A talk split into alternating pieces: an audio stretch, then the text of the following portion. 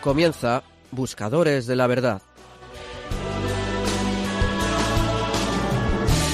Un programa que presenta el padre Javier Cereceda.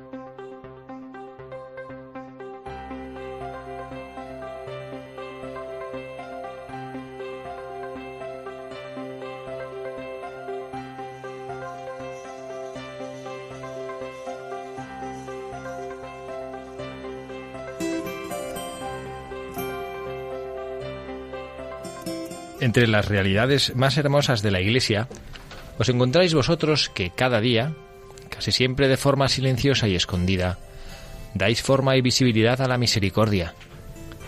Vosotros sois artesanos de misericordia, con vuestras manos, con vuestros ojos, con vuestro oído atento, con vuestra cercanía, con vuestras caricias. Artesanos. Vosotros manifestáis uno de los deseos más hermosos del corazón del hombre, hacer que una persona que sufre se sienta amada. En las distintas condiciones de indigencia y necesidad de muchas personas, vuestra presencia es la mano tendida de Cristo que llega a todos. Vosotros sois la mano tendida de Cristo. ¿Lo habéis pensado? La credibilidad de la Iglesia pasa también de manera convincente a través de nuestro servicio a los niños abandonados, los enfermos, los pobres sin comida ni trabajo, los ancianos, los sin techo, los prisioneros, los refugiados y los emigrantes, y así como a todos aquellos que han sido golpeados por las catástrofes naturales. En definitiva, donde quiera que haya una petición de auxilio, allí llega vuestro testimonio activo y desinteresado vosotros hacéis visible la ley de Cristo, la de llevar los unos los pesos de los otros.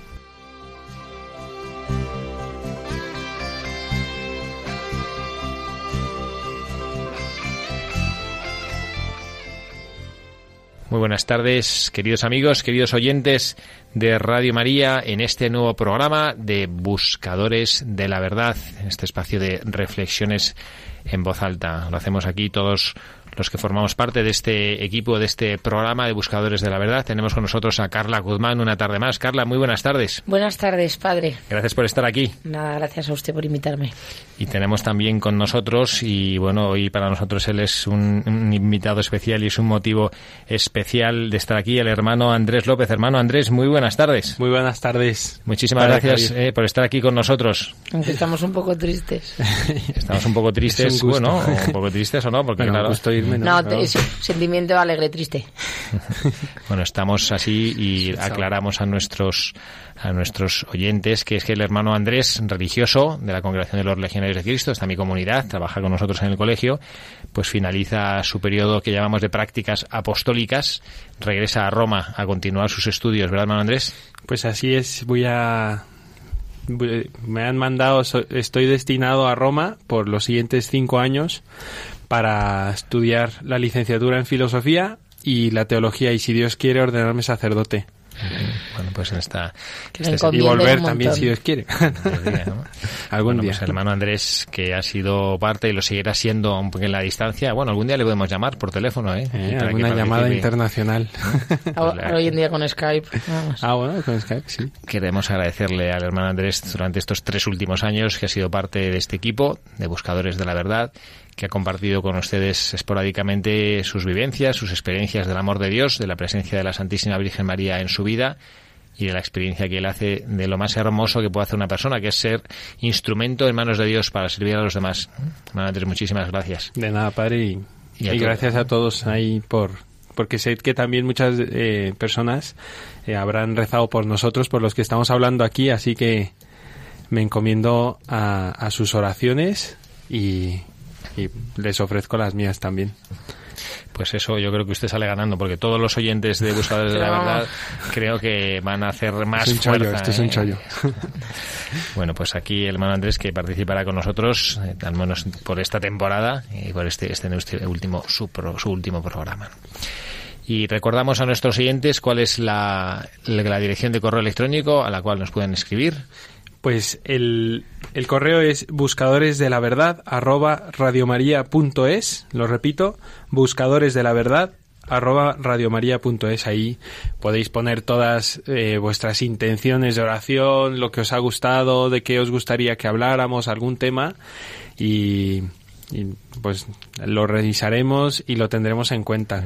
Y también pueden escribirnos por correo postal las personas que no tienen acceso a estos medios informáticos al Paseo de Lanceros, como siempre, aquí a la emisora. También recibimos cartas postales con sugerencias y, de hecho, hoy vamos a hablar de un buscador de la verdad que no es la línea habitual de los buscadores de la verdad que solemos tener. ¿no? Y, bueno, pues que había una persona muy cercana a nuestro programa que nos ha pedido que hablemos sobre él. ¿Quién es, hermano Andrés? ¿Sobre quién vamos a hablar hoy?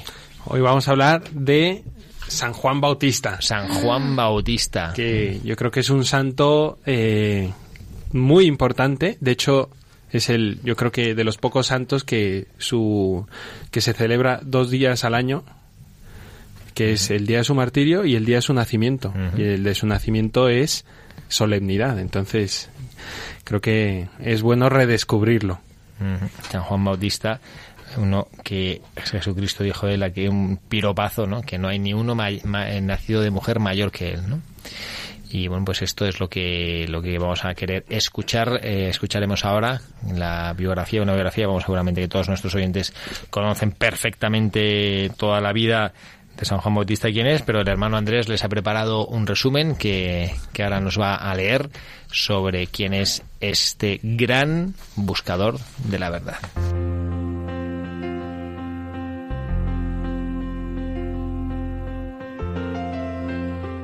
Dice la escritura, muchos se regocijarán en su nacimiento.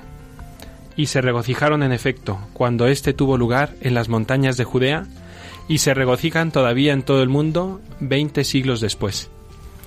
Juan el Bautista anuncia a Cristo no solo con palabras, como los otros profetas, sino especialmente con una vida análoga a la del Salvador.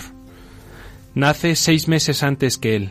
Su nacimiento es vaticinado y notificado por el ángel Gabriel, como el suyo, y causa en las montañas de Judea una conmoción y regocijo semejantes a los que debían tener lugar poco después en las cercanías de Belén. El nacimiento de San Juan Bautista es un prodigio, porque no fue obstáculo para él la ancianidad y esterilidad de Isabel, como no lo fue a María su purísima virginidad. En vida oculta y escondida consume los 30 primeros años de su existencia. Nadie sabe de él, ni de él nos hablan los evangelistas, como tampoco nos hablan de Jesús en aquel mismo periodo, en que quedan ambos como eclipsados. A los 30 años salen ambos, uno de su retiro de Nazaret, otro de sus soledades del Jordán. Pero Juan, conforme a su oficio de precursor, sale antes que Jesús. Hay quien escucha su voz como la buena nueva prometida, cuando en realidad no es más que su prólogo. Pronto se extiende el renombre de su virtud y aumenta la veneración del pueblo hacia él. Los judíos acuden para ser bautizados, enfervorizados por sus palabras. Mientras predica y bautiza, anuncia un bautismo perfecto. Y cuando Jesús se acerca al Jordán para ser por él bautizado, Juan no se atreve a hacerlo. Tú vienes a mí cuando yo debería ser bautizado por ti. Mas Jesús insiste y le bautiza entonces encarcelado por Herodes Antipas por haberse atrevido a reprimir y censurar su conducta y vida escandalosa, le llega la noticia de que Jesús ha empezado su ministerio público. Jesús, por su parte, en su predicación, asegura a los judíos que entre todos los hombres de la tierra no hay un profeta más grande que Juan. Se ignora cuánto tiempo pasó en la cárcel.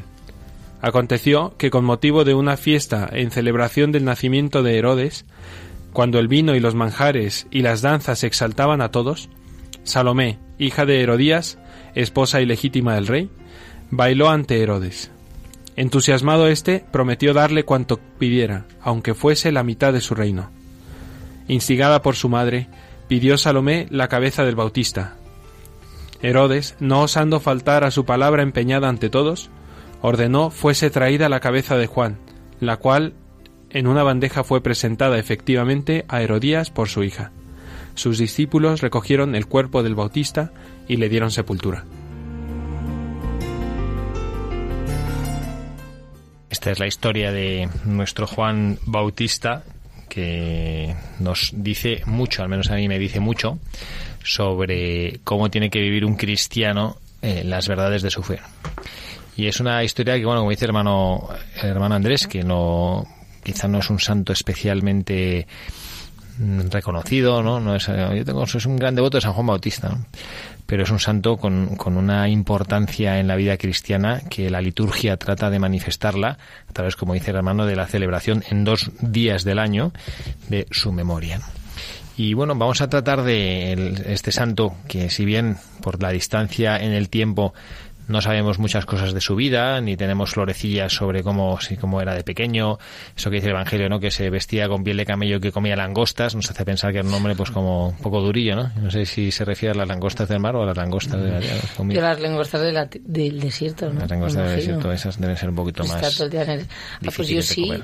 ¿No, ¿No os acordáis de, de dibujos animados o de imágenes de, de la Biblia de San Juan el Bautista? Siempre vestido, ¿no? con la piel de camello. Sí, Sí, como bruto. Eh, sí, como, bueno, como una persona, vamos, eh, poco, vamos, que como que cuidaba poco su aspecto, pero más bien como muy austero.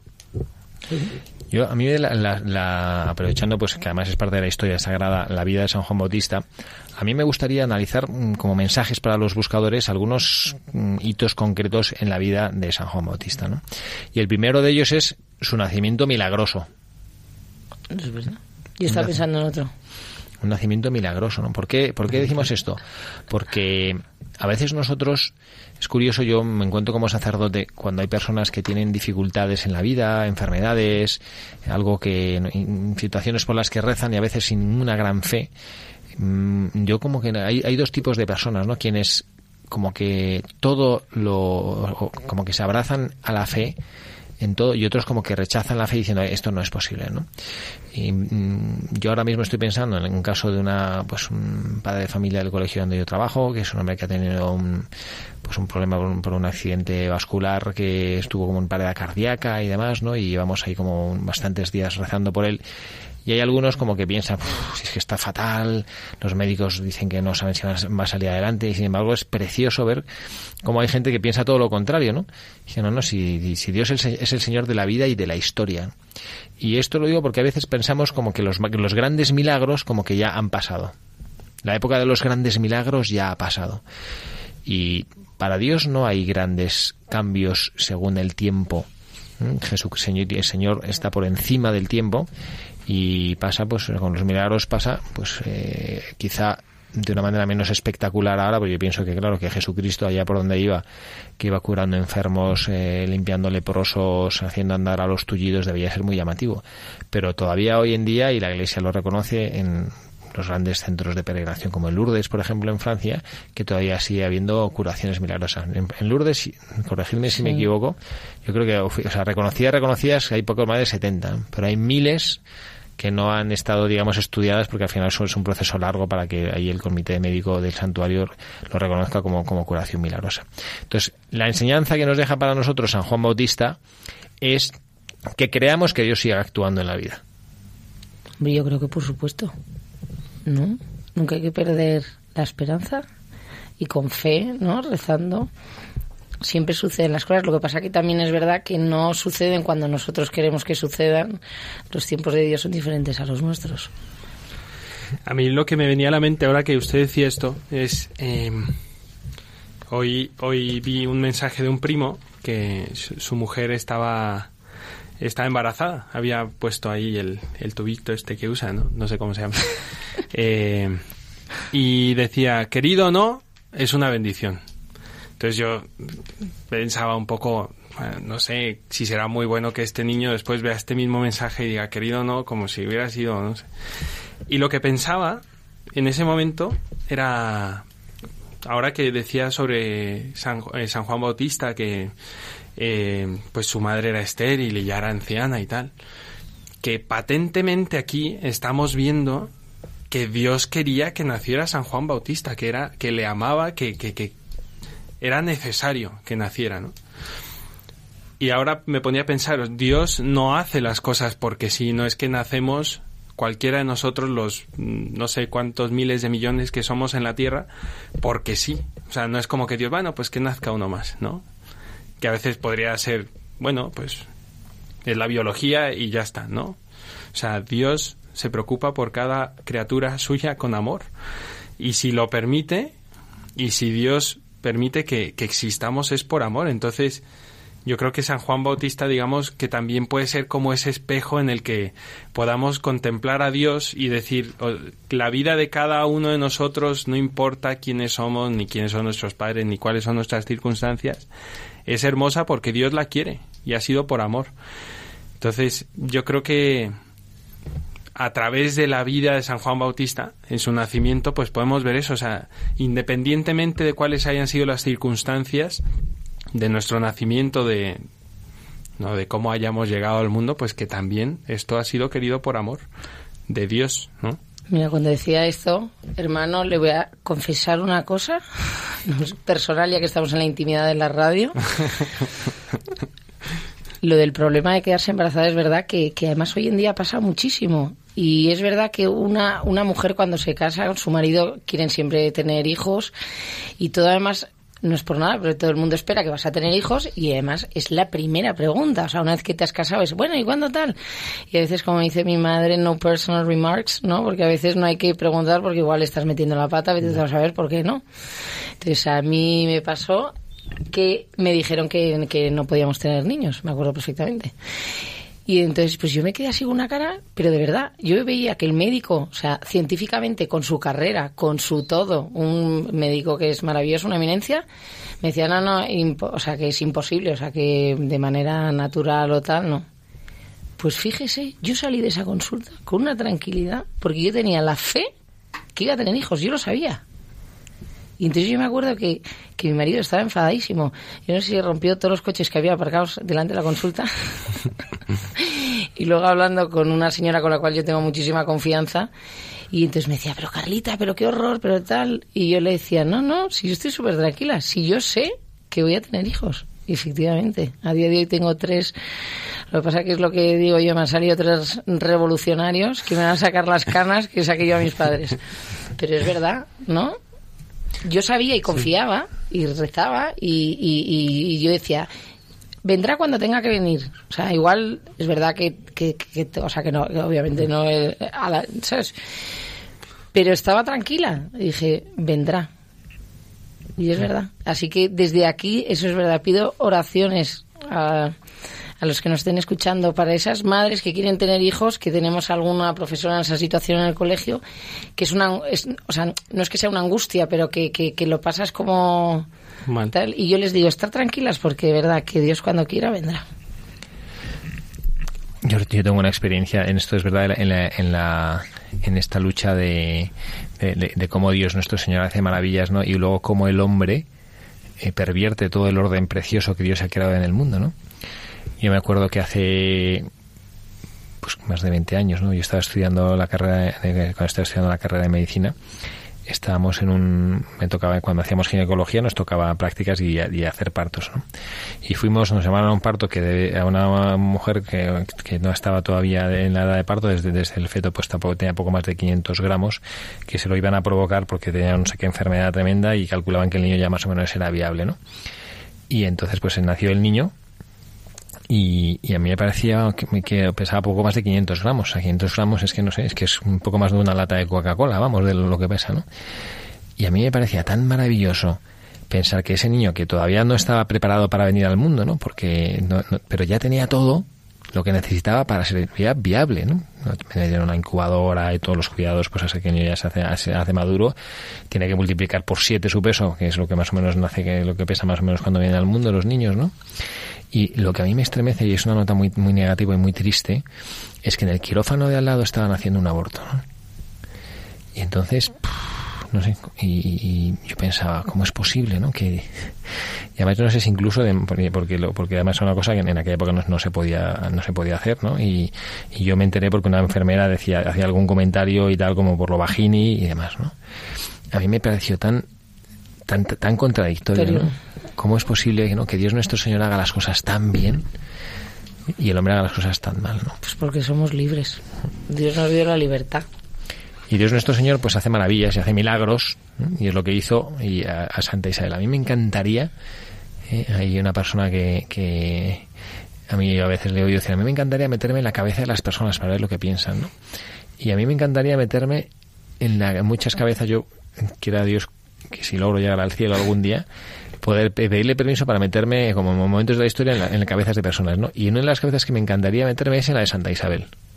¿Qué pensaría esta mujer que todo el mundo, porque ya era ya mayor, y todo el- la, porque la, en la, en la cultura judía era una deshonra no tener hijos, ¿no? Porque la gran esperanza de toda mujer judía era ser la madre del Mesías. Y entonces la mujer que no tenía hijos dice, tú no vas, no vas a ser ni de broma. Y dice, bueno, si no es la madre, por lo menos pues que de su descendencia, de sus eh, nietos, de sus bisnietos, tataranietos, que llegara el Mesías, ¿no? Pues una mujer que no tenía hijos, pues era como decir, mira, tú olvídate. O sea, no, como que va- vas a pasar sin pena ni gloria por la historia, ¿no?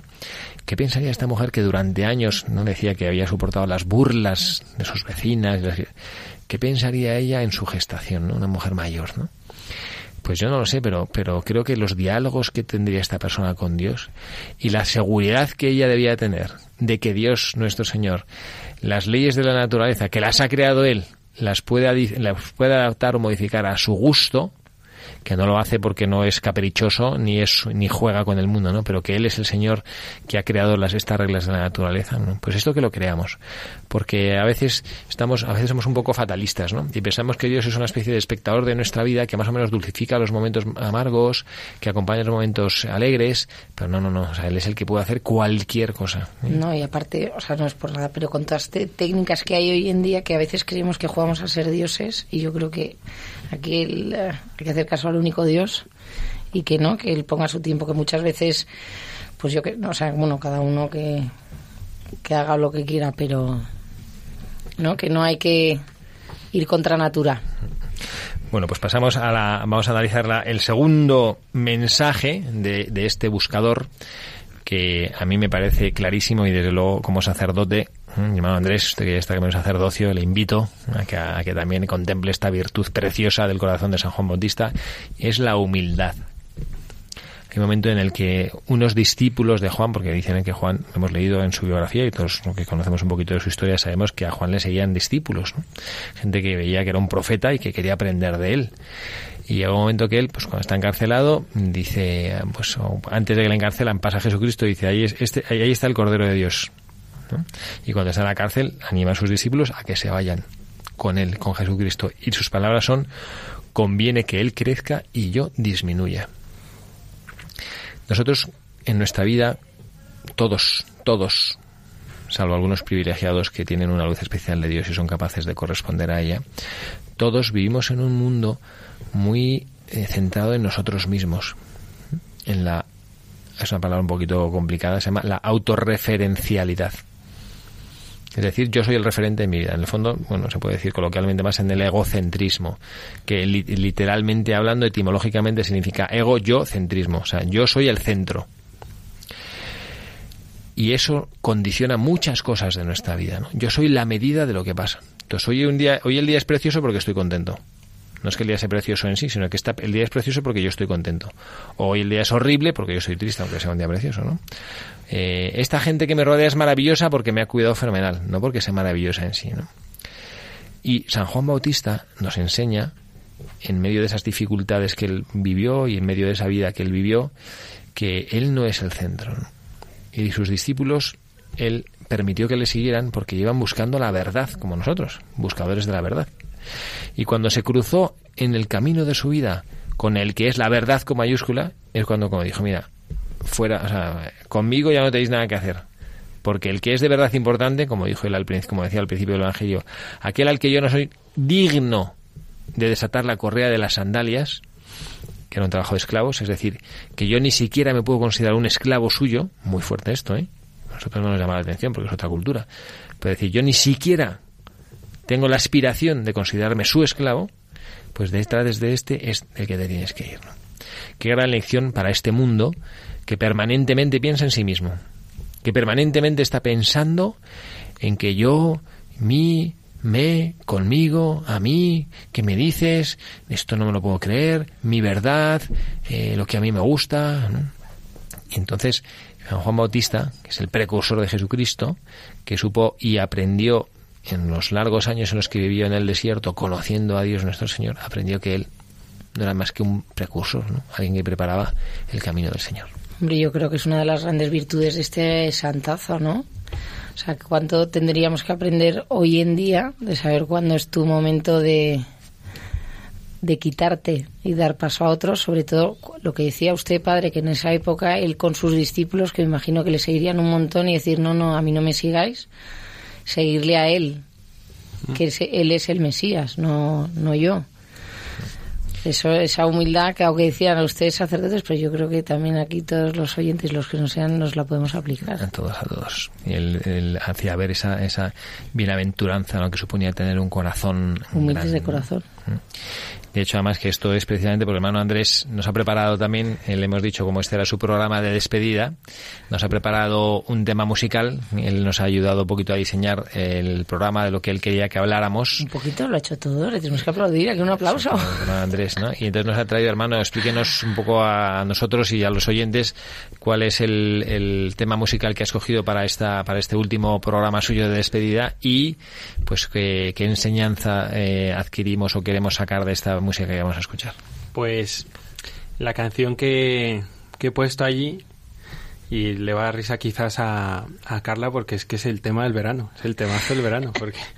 Además justo hoy le decía, decía, hermano, ¿qué músico ponemos hoy? y me, me, ha dicho algunos títulos y yo le dije, bueno, hay otro en español que, que es el temazo, pero luego no le he dicho cuál era, ¿no?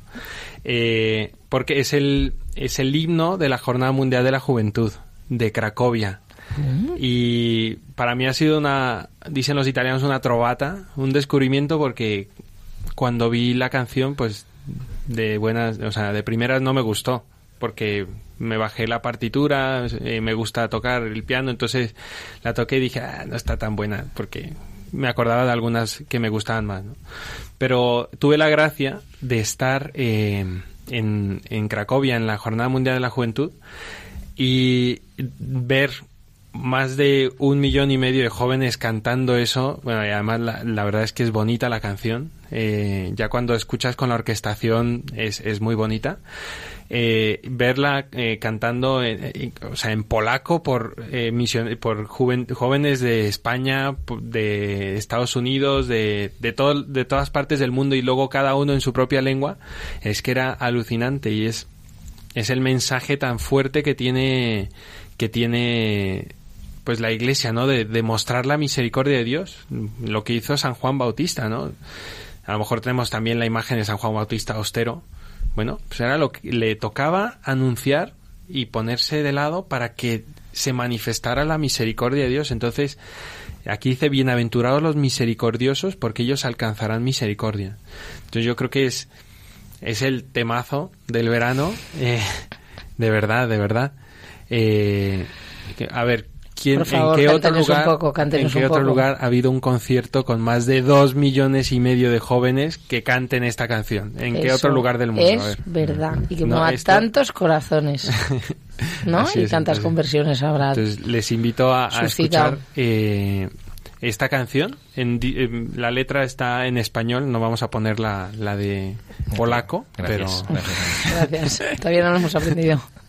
Pero os invito a escuchar también la, la letra porque es, es un poco como descubrir que, que yo no me basto, descubrir que, que yo llego hasta un punto que tengo errores, que tengo errores, que tengo fallos, pero que, que Dios me coge y me levanta y, y- y me lleva hasta donde yo no puedo llegar. Pues aquí está la canción que se titula Bienaventurados los misericordiosos. Bienaventurados los misericordiosos.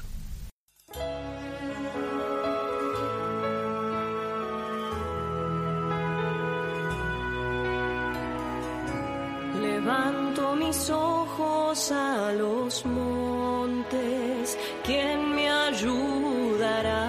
La ayuda me viene del Señor por su gran compasión.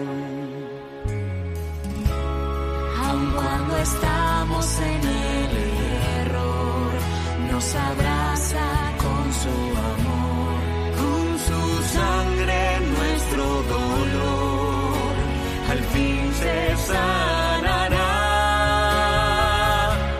Bienaventurados los misericordiosos, porque ellos alcanzarán misericordia. Bienaventurados los misericordiosos, porque ellos alcanzarán misericordia. Si no perdonamos, ¿quién ganará? ¿Quién puede sostenerse en pie? Si Él nos perdona, nosotros también. Hagamos como nuestro Dios. Bienaventurados los misericordiosos.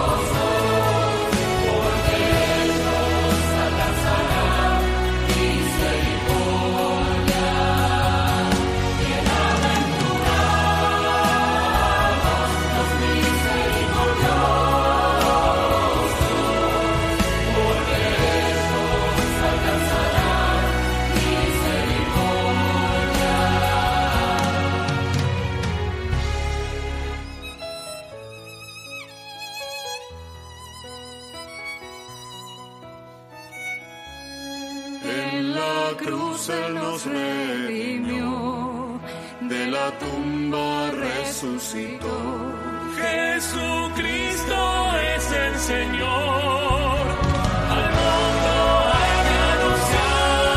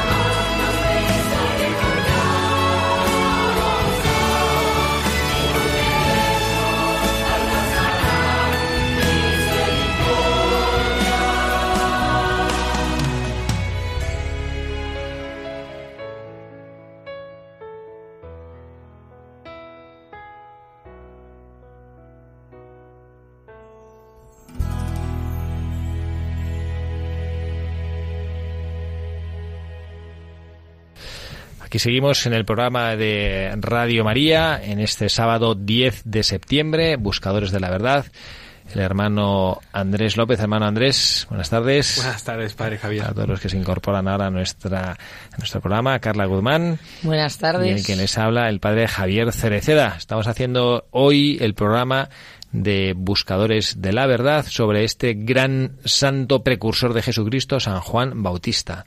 Un valiente. Y eh, estábamos escuchando esta canción que el hermano Andrés nos ha traído, nos ha regalado, Bienaventurados los misericordiosos. Así es. Eh, decíamos que era pues el mensaje de Dios para este mundo, ¿no? Descubrir la misericordia de Dios, lo que Él hace y ha hecho por nosotros, y que nosotros lo practiquemos también, que ah, eh, por decirlo así somos, como decíamos en el, en el prólogo o en el primer mensaje de- del Papa que hemos cogido, que nosotros somos las manos, somos los pies, somos la boca de Jesucristo para llegar a este mundo. Entonces nosotros también tenemos que ser esos, esos misioneros de la misericordia de Dios. A mí me quedó algo por decir antes, que Se le nota. el padre el padre y Carla habían hablado un poco sobre la humildad de San Juan Bautista, que es nuestro nuestro buscador de la verdad. Y me quedó algo por decir porque justo viendo un poco lo, lo que decía el Papa en, en- en la editorial, él, él dice que nosotros tenemos que ser eh, los brazos, los pies, la boca de Jesucristo para llegar a tantas personas yo me ponía a pensar, San Juan Bautista también lo fue. O sea, él fue el testigo de Dios con lo que él le pedía en ese momento, que era ser el precursor, ser el que preparó el camino, que, que predicó a los, ap- a los judíos que estaban allí que iba a venir el Mesías. Y nosotros también tenemos la oportunidad de ser esos brazos, esas manos, eh, ese, esas caricias, esa ternura de Dios. Pues a lo mejor no porque nos vayamos a ir a la Plaza Mayor o porque nos vayamos a ir eh, aquí a Radio María como estamos haciendo hoy o, o a los medios de comunicación para decir que Dios les ama, que también es muy bueno y gracias a Dios hay gente que lo hace pero para estar allí con mi familia, con mis amigos, para estar en el trabajo, para estar eh, en mi enfermedad, en mis luchas, en, en mi lucha por la santidad, siendo también el, el testigo del amor que Dios ha tenido conmigo. Otra cosa que decía el padre sobre la humildad, ¿no? Eh, que San Juan Bautista entendió bien que tenía que quitarse para que Jesús creciera. Eh, yo me acuerdo mucho de esta frase porque recuerdo que un sacerdote la dijo en un español que suena un poco rancio, que decía, hace falta que yo mengüe para que él medre. Y yo me quedé la primera vez que no entendí. Cogió nada. Wikipedia, Exacto, cogí que Wikipedia, significa a ver, mengua y medre. Ahí con mis 12 añitos que no entendía esos palabrejos. Pero bueno, después lo entendí y me he dado cuenta que esto no solamente significa eh, que, que yo voy a hacer cosas para que Dios crezca en la vida de los demás, sino que yo voy a dejar que el plan de Dios en mi vida, y por mi vida digo también la de cada uno de ustedes, que crezca, y que mis ideas de cómo tengo que ser yo, cómo tiene que ser mi vida, en dónde tengo que vivir, trabajar, eh, ¿no? E- Eso es secundario, porque Dios tiene un plan muchísimo más grande para mí. Decía el cardenal Robert Sará que eh, tiene un libro que se llama Dios o nada, que le recomiendo a todo mundo. Eh, no estoy haciendo publicidad, simplemente no sé eh, si hay copyright o lo que sea. Eh, él decía que la, la sociedad occidental se ha olvidado de que Dios está en el centro. Entonces no se trata tanto de, de poner a Dios en el centro. Se trata de descubrir que Él ya está en el centro, como dicen los benedictinos, ¿no? Stat crux dum volvitur orbis. O sea, la cruz está, pero está presente, está de pie, mientras el, or- el orbe, eh, la tierra gira. Entonces, tenemos que descubrir que Dios ya está, no lo tenemos que poner, pero tenemos que descubrirlo. Es complicado porque cuántas Mm. veces vivimos de cara a la galería, ¿no? Como A los decía demás. usted. Sí. Esto lo que requiere es, mm, que a mí es una de las figuras ya eh, y la última cosa que ya hoy vamos a hablar porque se nos va, se nos va marchando el tiempo y este último tema es un poquito enjundioso. Y es la enseñanza que nos deja San Juan Bautista sobre la libertad en la vida del hombre. Y es precioso, dramático, pero precioso, el contrapunto entre la libertad de San Juan Bautista y la no libertad de Herodes. San Juan Bautista, un hombre valiente, que daba la cara por la verdad. Por eso lo hemos escogido como buscador de la verdad. Daba la cara por la verdad. Y él sabía que Herodes era un hombre déspota, un hombre que era capaz de acabar la vida de- con sus, de sus enemigos mm, sin ningún pudor, mm, sin parpadear. Y sin embargo, y en estando en la cárcel, le decía las verdades, ¿no? Decía, a ti no te es lícito tener a la mujer de tu hermano, no te es lícito, no puedes tenerla. A Lotero Díaz le gustaba como, eh, le gustaba Juan Bautista como, como el humo en los ojos, claro, no quería ni verlo, ¿no? Y estaba buscando la primera oportunidad para, para acabar con él. Y no hizo esto que Juan Bautista cambiara su discurso. Y esto lo digo y me parece que además vivimos en un momento, en, nuestra, en este momento concreto de la historia de la Iglesia, que- en el cual los cristianos deberíamos tener un puntito de esta valentía de San Juan Bautista. ¿no? Que nosotros ahora estamos como muy con lo políticamente correcto y bueno y demás. Y esto le pasa mucho a nuestros jóvenes. He escuchado a los jóvenes cuando, pues, por ejemplo, hablar de un tema de la, de la homosexualidad, por ejemplo, que es un tema con el que, mis- con el que hablo con mis alumnos de este tema de vez en cuando, ¿no? Y entonces ellos dicen la homosexualidad, no, hombre, no, yo no. Pero, hombre, los otros, ¿por qué no? si a uno le gusta, si a uno es... Y digo, madre mía. Y esto, claro, el, el- el- que es un temazo y esto es como para, da para hablar muchísimo, ¿no? Pero digo, no, no es una cuestión de, de condenar a nadie, ni de criticar a nadie, ni de hacer violencia contra nadie, ¿no? Sino es una cuestión de hacer la verdad en la vida e iluminar. Y hay cosas y hay personas que sufren, pues fenomenal, y las acompañamos. Pero hay que hacer, y hay, hay una verdad que hay que defender. Y es que esto es una tristeza porque nuestra sociedad a veces, cuando empieza a contemporizar con determinadas cosas que es incómodo decirlas, empieza a diluir la verdadera existencia de algo objetivamente inmutable, es decir, la mera existencia de la verdad. Y San Juan Bautista es un ejemplo libre de persona que supo defender por encima de todo esta verdad. Y el contrapunto, como decía, es Herodes. Herodes a mí me parece la figura patética de un hombre que no es libre. Y, y no es mm, hablar de él como, ah, este pobre desgraciado, ¿no? Es que a mí me da, a mí me inquieta porque yo veo que tengo mucho de Herodes, yo también. Porque yo, como decía San Pablo en otra carta, veo el bien que debo hacer y hago el mal que no quiero. Y esto es exactamente lo que le pasó a Herodes y lo que probablemente nos pasa a muchos de nosotros. No hay que mirar a Herodes de lejos y decir, este desgraciado, y más, no, Pero nosotros también somos así. No, y a- además que dice el dice la Biblia que escuchaba a Juan con agrado. O sea, Porque Ah, no es era que amigo suyo. Exacto, o sea, no, Sí. no es que reprobara lo que decía, ¿no? Pero no estaba dispuesto a vivirlo. ¿no?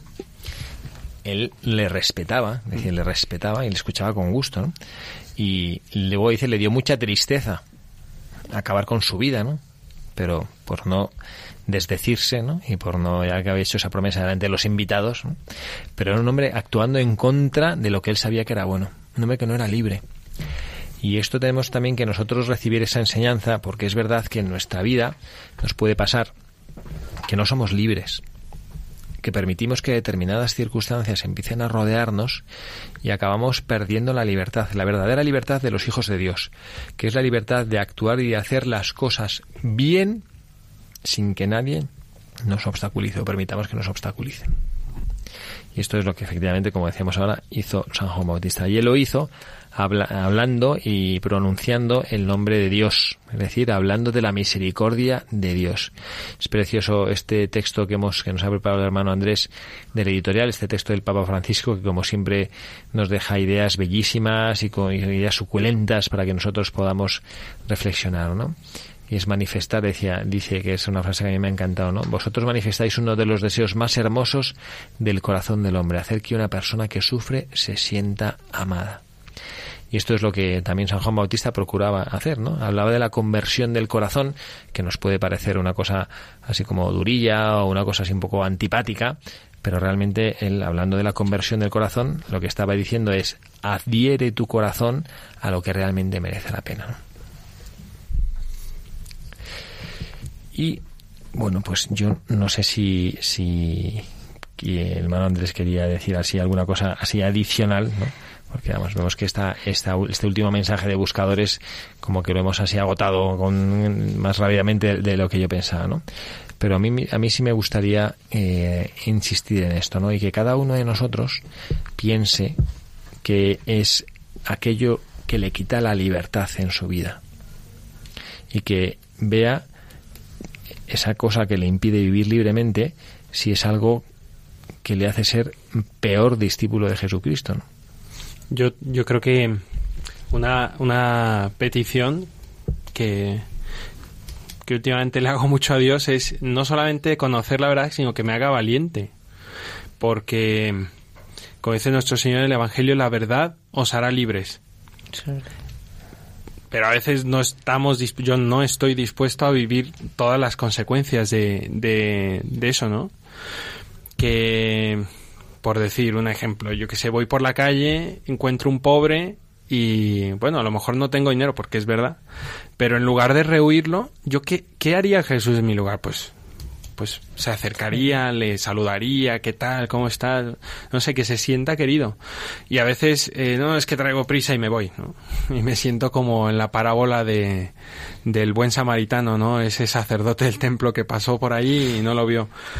Pues hay que vivir y ser libres y vivir hasta las últimas consecuencias, como Santa Teresa de Calcuta, que, que es la primera vez que digo Santa Teresa de Calcuta, ahora que lo pienso, eh, Recientemente en la radio. Es canonizada. la primera vez que lo veo- digo en la radio. Eh, pues ella se tomó en serio esto, o sea, lo- hasta las últimas consecuencias. O sea, si Dios dice, tengo sed, pues, ¿dónde está? En los pobres. Pues a los pobres hasta las últimas consecuencias. Como digo, o sea, no es que todos nos tengamos que ir a Calcuta. Dios no nos pide eso. Dios nos pide que donde estemos, como San Juan Bautista, seamos libres, seamos coherentes, seamos valientes para vivirlo hasta las últimas consecuencias. Y, y- y yo lo pido, yo le pido a Dios esa gracia y, o sea, que me, que me permita hacerlo. Y yo creo que es lo que nos pide a cada uno de nosotros. Que no es poco. Pues cuando me estáis hablando, no tiene nada que ver, ¿eh? No, es está lo que bien. voy a decir ahora. No, pero cuando estáis hablando de San Juan Bautista y decís, por ejemplo, ¿qué os llama la atención de su vida? Pues sí, obviamente, sobre todo por Mm. las pe- la película cuando le cortaron la cabeza. Pero yo, ¿sabes qué? La visita de Santa Isabel cuando le saltó, saltó en la tripa. Mm. Yo creo que es de las cosas que a mí más me han llamado la atención y que dio bueno, que es cuando brotó la oración de la Virgen, el Magnificat. ¿No? Proclama mi alma la grandeza del Señor, que es cuando ¿no? cuando ha dicho no el lo había Padre pensado, que sí, sí, ¿no lo lo habéis vi. pensado? Bueno, ahora no. No, pero cuando habéis dicho eh, de, las prime- de las cosas de, de la vida de San Juan Bautista, que realmente no tenemos datos biográficos, pero por las escrituras sabemos bastante de él, y digo, pues uno de sus momentos, ¿no? De su vida. No sé, yo creo que para mí es de, no sé, Pues, Cuando me acuerdo de San Juan Bautista, me acuerdo del Magnificat, me acuerdo de la Virgen, de su prima, de ahí los dos bebés saltando. Sí, me parece como si tuviésemos ecografías, me encantaría verlo. Bueno, ahí realmente él es, sí es una figura que, como muy pensada y meditada, ¿no? Porque realmente él eh, ahí comenzó su ministerio. Toda su vida, desde el momento de su concepción, digamos mejor, desde, desde que estaba dentro del seno de su madre, se la dedicó a, a testimoniar que su primo era una persona Te especial. ¿no? Ah, digo que dentro de la tripa ya saltando, ¿no? Pues las intervenciones de Dios, o no lo sabemos, pero... Y yo lo que quiero pensar ya, en plan, imaginarse así cosas eh, pintorescas, ¿no? ¿Cómo sería la vida de la infancia de los dos, no? Ya. Los dos primos jugando ahí en la calle, pues ¿qué diría Juan de su primo, no? No, no, no os metáis con este, cuidado, ¿eh? Que este, vamos, este es como lo- mi primo de Zumosol, pero a lo, a lo bestia, ¿no? Claro, este No, yo me puede- ima- pues fíjese, yo imagino a San Juan Bautista que le protegería a Jesús. Claro. Sería el primo mayor ahí, sería el primo de Zumosol. Claro, que él protegía a Jesucristo más que protegerle, como que hacía ver o ayudaba a ver que era una persona especial, que es lo que hizo ya después en su predicación. ¿no? Pero qué bonito, Ayudaba a ¿no? ver Ponerte que era en la sombra especial. para que el otro brille. Bueno, que, di- que- qué bonito, pero qué, qué Y complicado. Qué, difícil. complicado hacerlo. Pero ¿eh? que, que, que, que santazo. O sea, ¿quién, vamos, con lo que me gusta a mí ser prota y centro de atención, ¿no? Pues esto, bueno, es una cosa que sí, que efectivamente podemos, podemos analizar y pensar, ¿no? Y darle gracias a Dios nuestro Señor y pensar qué podemos hacer nosotros también para ser precursores en nuestra propia vida. Cada uno que lo piense, ¿no? ¿Cómo podría yo hacer para que a esta persona que tengo cerca prepararle el camino a Dios nuestro Señor? Yo, a lo largo de mi vida sacerdotal, he encontrado, no muchísimos, pero algunos testimonios de gente decir, yo me encontré con Jesucristo gracias a esta persona. ¿Por qué? Por lo que fuera, porque me invitó a una peregrinación, porque me invitó a conocer a un sacerdote, porque me llevó a una adoración y me invitó a rezar, porque me animó cuando llevaba mucho tiempo frío a que me confesara. ¿Mm? Yo creo que esto, sin una presión así un poquito fría y rara, es una cosa que tenemos nosotros que pensar y que, y que meditar, ¿no? ¿Cómo hacemos para realmente ser precursores de Jesucristo en la vida de nuestros hermanos? Bueno, vamos a concluir nuestro programa y dándole gracias a todos los que eh, nos escuchan y nos acompañan, insistiendo una vez más en el agradecimiento al hermano Andrés en este último programa. Hermano Andrés, muchísimas gracias. De nada, con muchísimo gusto y, y ya les digo que si pueden rezar un, un Ave María ahí por mí, ya hago el negocio del siglo. Por supuesto. Como decía un tío mío mayor que todavía vive, cuando me ve me dice, ay sobrino, es andaluz, sobrino, si te sobra un padre nuestro, échamelo a mí, por favor. Pues ya saben, nuestros... Mi abuela decía un padre nuestrazo. Ahí está. Carla, muchísimas gracias. Nada, gracias a usted, padre. Se me ha hecho esto cortísimo. Bueno. Por favor, queridos oyentes, rezar por el hermano Andrés. Le encomendemos estos años en Roma para que en cinco años esté aquí de vuelta.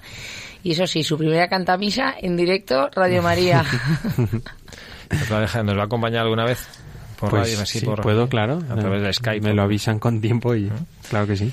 Muy bien, y quienes habla el padre Javier Cereceda, dándole las gracias, como siempre, una tarde más por estar aquí con nosotros, por su presencia alentadora y por su sostén a esta radio, que es la radio de nuestra Santísima Madre, la Virgen María. Que Dios les bendiga, que tengan un feliz sábado y mañana, como siempre, en el Día del Señor, que nos unamos todos en torno a Jesucristo, nuestro Señor, aquel que da el sentido a nuestra vida, aquel que con cada acto de nuestra vida queremos buscar y encontrar.